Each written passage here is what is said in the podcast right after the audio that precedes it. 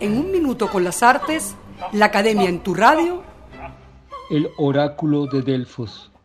El trípode fue para los griegos antiguos un objeto de uso cotidiano que daba prestigio a quien lo poseyera, aunque fuese un simple soporte de tres patas para un caldero donde se calentaba agua, era suficientemente importante como para aparecer en los textos homéricos entre los premios de las competiciones públicas. El valor de los bienes de prestigio lo determinaba el material con el que estaba hecho, su historia y el uso sagrado que de ellos podía hacerse. No obstante, aparte del uso ordinario que los mismos dioses podrían tener de un trípode, la vinculación de ese objeto con lo divino solo parece sustentarse por su empleo en los rituales del oráculo de Delfos que comenzaron a conocerse a finales del siglo VIII a.C.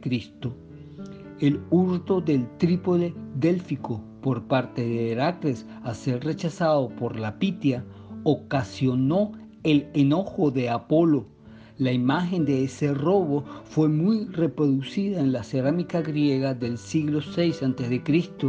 Ya para entonces todos sabían que solo sentada sobre un trípode de bronce colocado encima de una profunda grieta, la sacerdotisa de Delfos podía hablar por la boca del dios. Se sabe que la Pitia entraba en trance acompañada por oficiantes masculinos pues era la única mujer que tenía acceso a la parte interior del templo.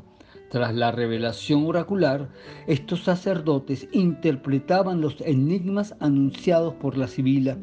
La mujer era elegida entre las familias más sensatas y respetables de la ciudad. Desde el siglo I a.C. sabemos por Diodoro Sículo que fueron vírgenes hasta que un militar romano se enamoró de una y la violó. Desde entonces, la pitonisa fue una mujer mayor, aunque siguiera vistiéndose como doncella. Al hacerse la voz oracular, la mujer tenía que abandonar a su familia y servir por el resto de su vida a Apolo. Plutarco, sacerdote del templo a mediados del siglo I de nuestra era, lamenta que hubiese una sola sacerdotisa para atender a los consultantes y afirma que en épocas anteriores llegaron a recibir tantas visitas que se empleaban hasta tres sibilas. Los estudios apuntan que las consultas no estaban referidas directamente a los acontecimientos futuros, se buscaba ante todo consejos sobre cómo alcanzar alguna meta o manejar las opciones posibles ante una decisión. Para Plutarco, los enigmas que proponían los oráculos eran intencionalmente ambiguos con el propósito de desarrollar una capacidad reflexiva que permitiera captar la verdad de las palabras cantadas por la Pitia. Se intentaba así procurar una meditación que llevara al consultante a ocuparse de los asuntos planteados más allá de las meras consecuencias personales.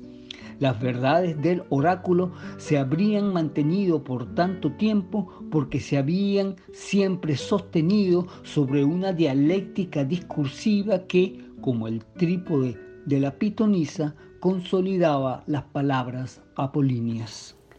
Hasta aquí un minuto con las artes, la academia en tu radio, escrito y narrado por Humberto Ortiz, en la grabación, edición y montaje Nelson Rojas.